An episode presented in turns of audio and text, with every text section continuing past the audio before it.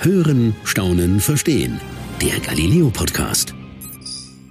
Wer für 2021 schon mal geguckt hat, wann er gut Urlaub nehmen könnte und dabei Feiertage mitnehmen wollte, der hat es wahrscheinlich schon bemerkt.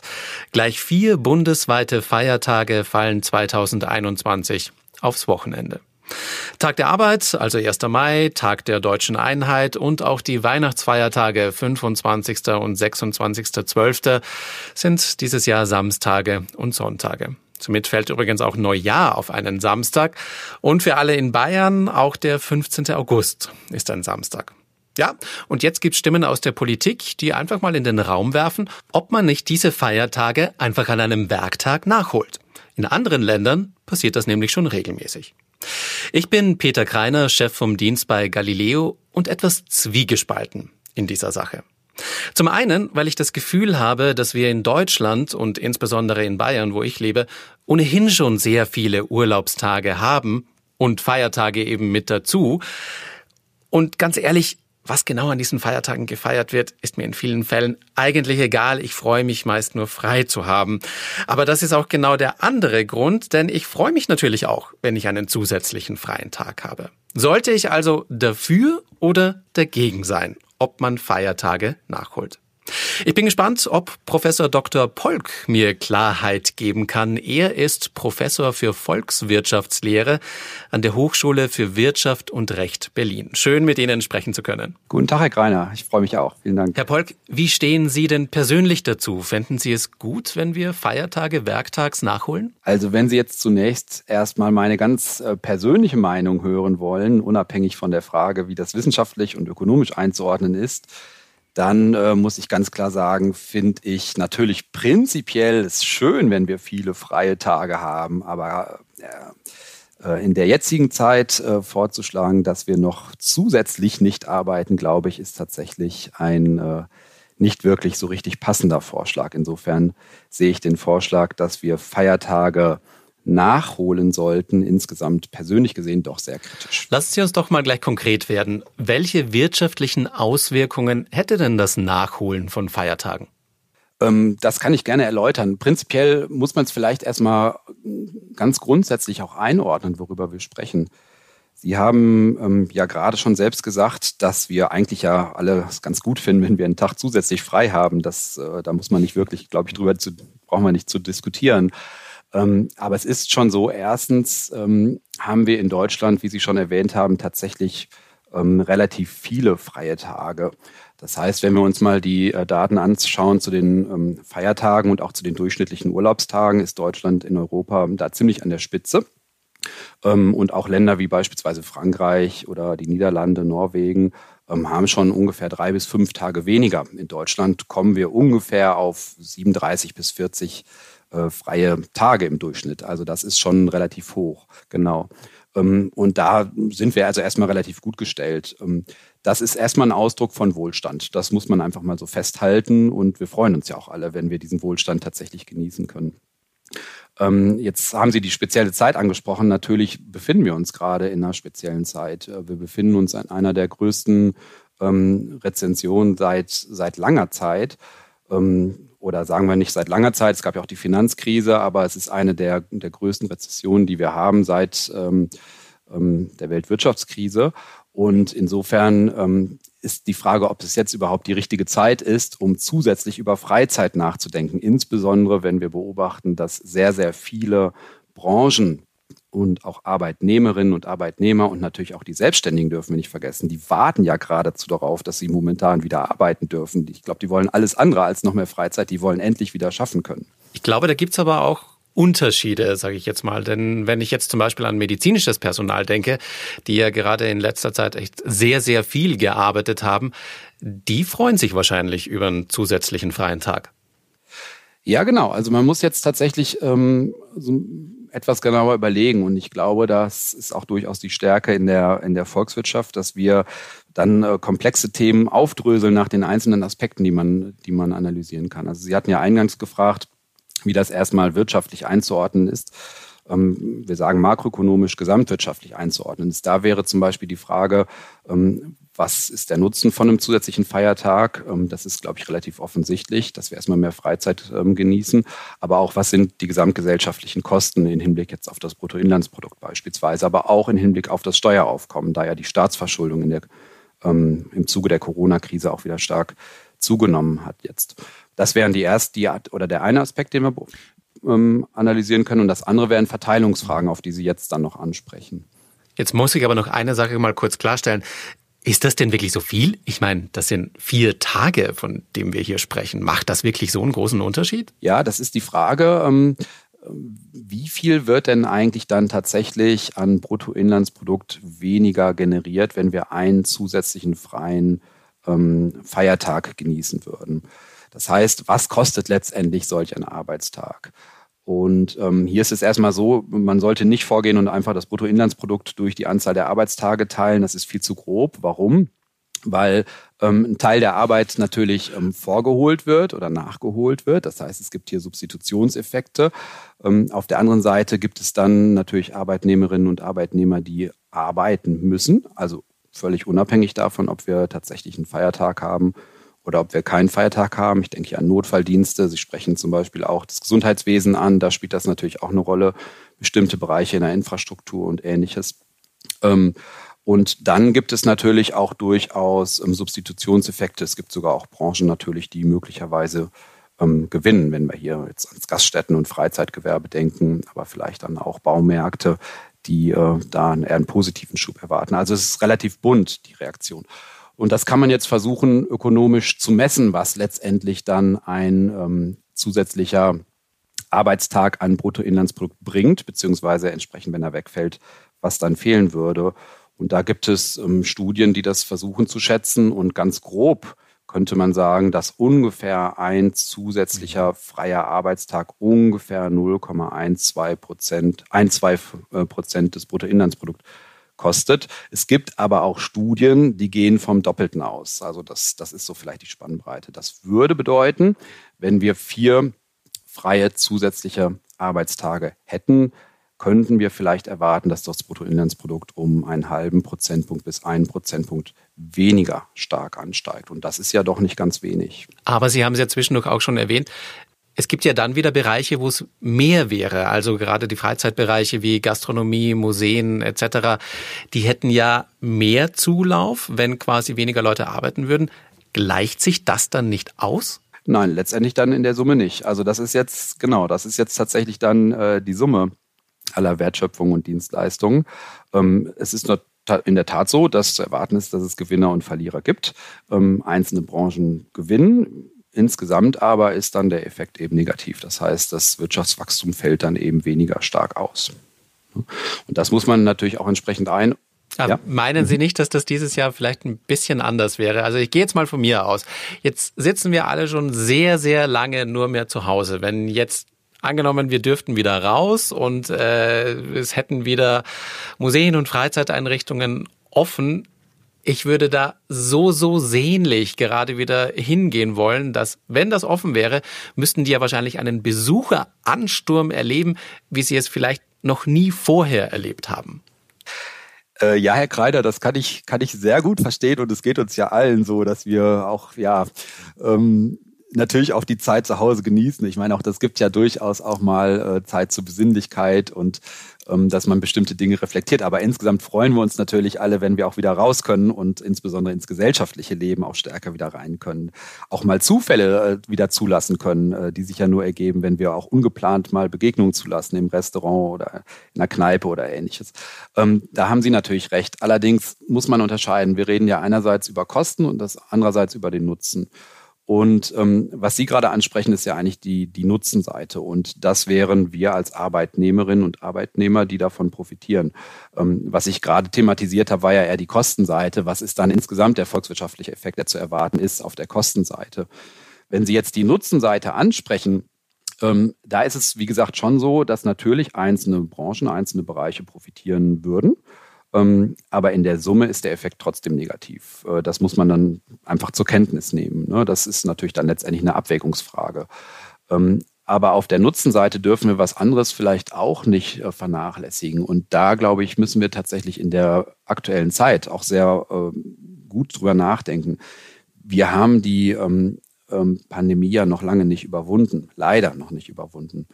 Und wenn es jetzt so ist, dass tatsächlich ähm, zusätzliche Feiertage eingeführt werden, muss man berücksichtigen, Feiertage haben auf der Nutzenseite, also auf der Vorteilsseite, ähm, bringen sie, da bringen sie den Vorteil, dass sie koordinierend wirken. Wir kennen das ja alle. Ne? An Pfingsten fahren wir dann ganz gerne zu unseren Eltern oder treffen uns mit Freunden und unternehmen gemeinsam was. Das heißt, Feiertage erleichtern uns das, gemeinsame Aktivitäten zu koordinieren, was bei Urlaubstagen erstmal per, so, per se so nicht gegeben ist. Und diese Koordinierung finden wir eigentlich positiv. Allerdings muss man auch sagen, jetzt gerade in den aktuellen Corona-Zeiten ist das vielleicht nicht nur nicht positiv, sondern tatsächlich negativ. Wir wollen ja gerade oder wir müssen uns ja gerade tatsächlich leider physisch aus dem Weg gehen. Und wenn wir jetzt also tatsächlich noch Feiertage als Koordinierungsmechanismus zusätzlich ins Leben rufen, ist das vielleicht, auch wenn wir alle natürlich diesen Drang haben, das zu tun, vielleicht tatsächlich auch kontraproduktiv. Also etwas, was eigentlich eher auf der positiven Seite steht, kehrt sich vielleicht in den aktuellen Zeiten gerade eher ins Negative um. Da gebe ich Ihnen vollkommen recht, aber ich hätte noch die Idee, dann nehmen wir doch einfach die Feiertage mit ins nächste Jahr. Dann holen wir die einfach nach, wenn die Pandemie vorbei ist. Ähm, aber noch eine andere Frage. Jetzt Deutschland steht doch wirklich sehr, sehr, sehr gut da, wirtschaftlich gesehen. Wäre es denn wirklich so schlimm, wenn, wenn wir da mal nicht wachsen? Äh, naja, ich meine, das ist auch das ist immer eine Frage der Abwägung. Erstmal muss man festhalten, dass Deutschland so gut dasteht, hat ja damit zu tun, dass die Produktivität in Deutschland äh, sehr hoch ist, was unter anderem auch damit zu tun hat, dass wir hier äh, sehr zuverlässige Arbeitnehmerinnen und Arbeitnehmer haben und auch tolle Unternehmen, die äh, es ermöglichen, Wertschöpfung zu generieren. Ähm, das kommt ja nicht irgendwo her, sondern das wird ja tatsächlich erwirtschaftet. Ähm, das ist zunächst mal das eine, was man festhalten muss. Und das ist nichts, was äh, automatisch passiert, sondern eben dafür muss man sich eben auch anstrengen. Das ist letztendlich so. Ähm, natürlich kann man jetzt darüber diskutieren, was heißt denn das, ein halber Prozentpunkt, vielleicht ein Prozentpunkt. Muss man vielleicht einordnen. Äh, wir befinden uns in, einer, in einem ziemlich starken äh, wirtschaftlichen Einschnitt. Ähm, die, äh, das Wirtschaftswachstum ist ja negativ. Wir haben eine Rezession. Ähm, wir haben einen Rückgang ungefähr von äh, 5 Prozent in 2020 äh, BIP. Das ist ein wirklich richtig dicker Rückgang, den man sonst so eigentlich nie beobachten kann. Vielleicht ist es sogar mehr. Und jetzt müssen wir überhaupt erstmal wieder ins, ins Wachstum kommen. Die Aussichten für 2021 sind von vielen Ökonomen und Ökonominnen recht positiv, aber noch haben wir das nicht erreicht. Wir sind noch mittendrin. Das dürfen wir nicht vergessen. Insofern ist das vielleicht auch ein falscher Zeitpunkt tatsächlich, um, um, solche, um solche Fragen zu diskutieren.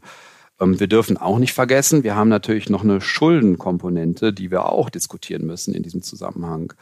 Ähm, auch wenn Deutschland Inwiefern spielt das eine ähm, Rolle? Naja, auch wenn Deutschland insgesamt ähm, relativ gut dasteht, was jetzt die äh, Haushaltskonsolidierung angeht.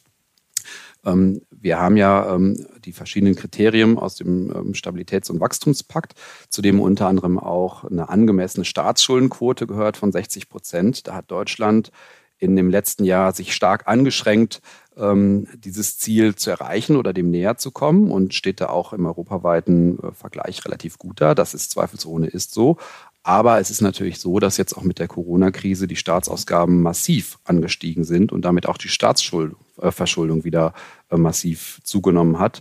Und auch das wäre sicherlich sinnvoll, auf Zeit abzubauen. Und wenn wir jetzt also Bruttoinlandsprodukt generieren, führt das auch dazu, dass tendenziell das Staatsdefizit wieder abgebaut werden kann. Auch hier würde ich sagen, man kann natürlich immer diskutieren, ob Arbeitnehmerinnen und Arbeitnehmer mehr Freizeit haben sollten, mehr Urlaub haben sollten. Ich finde allerdings, der Zeitpunkt dazu ist sicherlich nicht der beste Zeitpunkt und das sollte dann auch eben breit gesellschaftlich diskutiert werden, wie wir es ja unter anderem gerade auch jetzt äh, aktuell machen. Das ist natürlich ganz positiv. Irgendwann wird diese Pandemie aber wieder vorbei sein. Aber es gibt auch in anderen Ländern Modelle, wo Feiertage ja nachgeholt werden und wo das ganz gut funktioniert. Warum wäre das kein Modell für Deutschland?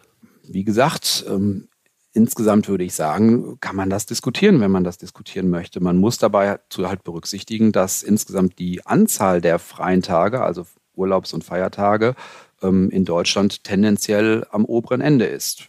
Wie gesagt, das würde ich erstmal per se nicht als negativ bewerten, ganz im Gegenteil. Ähm, das ist halt ein Ausdruck von Wohlstand und Wohlstand. Und wenn man das weiter erhöhen möchte, kann man das tun. Es muss halt eben diskutiert werden. Nur wir müssen dabei berücksichtigen, dass das eben auch tatsächlich ähm, Kosten mit sich bringt. Das ist ähm, letztendlich dann die Frage, die zu diskutieren ist. Wir sollten vielleicht eins nicht vergessen. Insgesamt reden wir ja tatsächlich auch über eine ja, statistische Regelmäßigkeit. Also äh, rein ähm, über den Daumen gerechnet ist natürlich so, dass ungefähr von drei bis vier Feiertagen einfach ähm, dann einer mal aufs Wochenende fällt, auf einen Samstag oder auf einen Sonntag.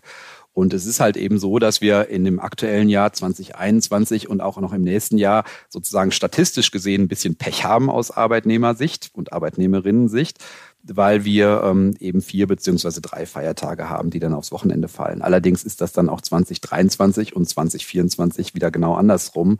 Da haben wir ähm, einen beziehungsweise überhaupt keinen Tag, der dann aufs Wochenende fällt. Insofern ähm, ja, wirkt es mir doch so ein bisschen ad hoc gesagt, wenn man das genau, das gleicht sich aus. Es wirkt so ein bisschen ad hoc, wenn man jetzt ausgerechnet dieses Jahr, wo es, wo es halt mal negativ ist, sozusagen aus Freizeitkonsumsicht, ähm, das dann thematisiert. Ähm, ich glaube, da müsste man tatsächlich insgesamt das betrachten. Und Sie haben es auch eingangs erwähnt ähm, in Ihrer Einführung letztendlich müssen wir uns auch mal fragen, was ist denn eigentlich der Sinn von Feiertagen? Und natürlich freuen wir uns alle primär auch über freie Tage, aber die haben ja letztendlich auch den Sinn, dass wir bestimmte Ereignisse uns erinnern oder ähm, ja vielleicht auch gedenken und das kann man durchaus auch am Samstag oder am Sonntag. Und ich glaube, wenn man mal nachfragt, wofür die einzelnen Feiertage stehen, besonders bei den kirchlichen Feiertagen, da tun sich wahrscheinlich viele sehr schwer. Ähm, aber mal andersrum gefragt, Woher kommt denn äh, dieser Vorschlag jetzt? Hat das eventuell was mit den Bundestagswahlen zu tun, die dieses Jahr bevorstehen? Möglicherweise. Ähm, ein Teilgebiet der Volkswirtschaftslehre der Ökonomie ist die sogenannte politische Ökonomie. Die beschäftigt sich mit der Frage, wie politische Entscheidungen zustande kommen. Das heißt, es geht gar nicht so sehr um die Auswirkungen von politischen Entscheidungen, das ähm, wird natürlich auch dort berücksichtigt, sondern wir analysieren eher politische Prozesse. Und dazu gehört zu überlegen, was sind eigentlich auch die Motive von Politikerinnen und Politikern, bestimmte Dinge vorzuschlagen. Ähm, und hier ist sicherlich eine ganz gute Annahme, dass wir auf der einen Seite davon ausgehen können, dass Politikerinnen und Politiker durchaus natürlich das allgemeine Interesse ähm, verfolgen. Ich denke, das sollten und dürfen wir auch immer unterstellen. Aber auf der anderen Seite gibt es natürlich dann auch Individualziele, die äh, von unseren ähm, Volksvertreterinnen und Volksvertretern verfolgt werden. Und dazu gehört unter anderem natürlich auch die Wiederwahl. Das ist ja letztendlich eine notwendige Bedingung, um überhaupt ähm, effektiv politisch tätig zu sein. Und äh, hier lohnt es sich vielleicht auch den, äh, so einen Vorschlag dann entsprechend einzuordnen. Möglicherweise hat es auch damit was zu tun, erstmal, dass man zurzeit etwas vorschlägt, vorschlägt, wo die Chancen, dass das tatsächlich umgesetzt wird, ähm, werden, dass diese Chancen relativ gering sind. Das ist zumindest meine persönliche Einschätzung. Und äh, das bedeutet so, die Kosten eines solchen Vorschlags, die sind erstmal ziemlich gering. Kann man einfach mal raushauen. Kostet halt nichts. Ne? Und dann muss man vielleicht Aber auch gucken. sind nicht Feiertage ohnehin eigentlich Ländersache und da können Bundespolitiker ohnehin recht wenig machen eigentlich? Naja, es gibt Feiertage, die liegen halt äh, in der Landeshoheit und es gibt aber auch ähm, Feiertage, die bundesweit festgelegt werden. Ne? Aber auch da brauchen sie natürlich, selbst auf Länderebene bräuchten sie ja auch entsprechend Mehrheiten in den Landesparlamenten. Insofern, die Mehrheiten braucht man immer letztendlich äh, unabhängig davon, über welche politische Ebene wir gerade sprechen. Ähm, und insofern denke ich, sind die Kosten erstmal nicht so hoch und gleichzeitig hängt es natürlich dann vielleicht auch davon ab, wo man regional herkommt. Und wenn man jetzt aus einer Region kommt, wo tatsächlich jetzt äh, Gaststätten, Freizeitbereich äh, durchaus ein wirtschaftlicher Faktor ist, dann äh, adressiert man natürlich entsprechend auch Wählerklientel damit. Das ist auch durchaus legitim in der Demokratie. Das kann man natürlich machen. Aber es hilft eben, solche Vorschläge einzuordnen. Sie meinen also eher, das ist einfach eine Aussage eines Politikers mit, sagen wir mal, ja, geringem Willen, das wirklich umzusetzen? Ja, da bin ich jetzt äh, aus, aus wissenschaftlicher Perspektive ein bisschen vorsichtig, weil äh, ich weder die Person äh, persönlich kenne, noch äh, wer genau noch da was unterstellen möchte. Ich denke, äh, die Stärke der Wissenschaft ist eben, das sowas distanziert zu betrachten und zu überlegen, naja, wenn jetzt jemand auch durchaus ein Eigeninteresse verfolgt, und ich glaube, das ist legitim, das zu unterstellen, und das sollte man auch überhaupt nicht vorwerfen. Das hilft, das entsprechend einzuordnen. Das wäre so meine Position. Und welche Schlussfolgerungen man dann individuell daraus zieht, ja, ich glaube, das, äh, das würde ich dann jedem selber überlassen wollen. Da würde ich ungern was unterstellen. Trotzdem gibt es ja immer wieder Beispiele, wo Politiker oder bei denen Politiker Aussagen machen, die zwar dann auf eine breite Diskussionsbasis in der Bevölkerung stoßen, ja, aber die dann meist auch versanden. Naja, klar, das ist. Äh das ist halt auch Element des demokratischen Prozesses. Ich glaube, wir unterschätzen manchmal, was das eigentlich heißt, äh, politische ähm, Kompromissfähigkeit zu zeigen und auch politische Kompromisse zu finden. Ähm, mich wundert das auch manchmal, wie das reflektiert wird, so ähm, nach dem Motto, da sitzen viele Leute nur rum und es wird geredet und nichts kommt bei rum. Also alle, die schon mal versucht haben, in Gremien äh, politische Kompromisse zu finden, gerade auch wenn es ähm, natürlich dann auch Parteilinien gibt, die manchmal auch vielleicht Konsensfindung erschwert, einfach weil jemand etwas vorschlägt und er kommt gerade aus einer anderen Partei. Ähm, der weiß vielleicht auch, wie schwierig das ist, tatsächlich hier ähm, äh, Entscheidungen zu finden und ja, eine gemeinsame Linie zu finden im Sinne eines Kompromisses. Und ähm, ich denke, das ist eine sehr schwere Aufgabe und ich weiß nicht tatsächlich, ob die jeder von uns tatsächlich auch sich ähm, ja, sich dafür aufopfern möchte oder wirklich das auch äh, machen möchte. Ne? Insofern sollten wir auch wirklich froh sein und auch vielleicht mit einem Vertrauensvorschuss an unsere ähm, Abgeordneten und Abgeordnetenpersonen äh, gehen und äh, ihnen das natürlich dann auch zugestehen, dass sie letztendlich wahrscheinlich schon äh, versuchen, eine Politik im Sinne der Allgemeinheit zu treffen. Trotzdem spielen natürlich dann auch äh, Eigeninteressen wie Wiederwahlchancen und sowas auch eine Rolle das ist letztendlich unser demokratisches System, in dem wir uns befinden. Ne? Ja, und letztendlich haben wir es ja auch wirklich selbst in der Hand, quasi, wen wir in, in unsere Regierung wählen als unsere Volksvertreter. Ähm, spätestens dann bei den nächsten Wahlen. Das denke ich auch, ja. Ja. Mhm. Herr Polk, jetzt haben Sie mir aber so insgesamt ein bisschen die Illusion genommen, dass man oder dass wir in Deutschland die Feiertage nachholen werden. äh, ja, es wird wahrscheinlich eher eine, eine, eine Diskussion bleiben, aber dass das jemals in die Realität umgesetzt wird, scheint unwahrscheinlich. Ja, ich denke möglicherweise schon. Ich denke, der, die große Stärke der Ökonomie ist, äh, dass wir erkennen, Ökonomen sagen, there's no free lunch, also es ist nichts umsonst sozusagen dass wir äh, bei allem, was uns auch Nutzen und Vorteile bringt, wir auch immer im Blick haben sollten, was das denn kostet auf der anderen Seite. Und das sind dann die Abwägungsentscheidungen, die wir treffen müssen. Das stimmt. Auf alle Fälle war es mal ein schönes Gedankenspiel. Das ist ja gerade in diesen Zeiten immer ganz nett, sich äh, vielleicht ein bisschen gedanklich äh, woanders hinzuflüchten. Auch wenn es letztendlich vielleicht so ist, dass es tatsächlich nur ein Gedankenspiel bleiben wird. Herr Polk, das war äh, sehr informativ. Vielen Dank für dieses Gespräch. Herr Kreiner, ich bedanke mich auch. Hat Spaß gemacht. Vielen Dank. Das war's für heute beim Galileo Podcast. Mehr von Galileo gibt's in der Galileo App, auf Galileo TV, in unserem YouTube-Kanal und natürlich täglich um 19.05 Uhr auf Pro 7.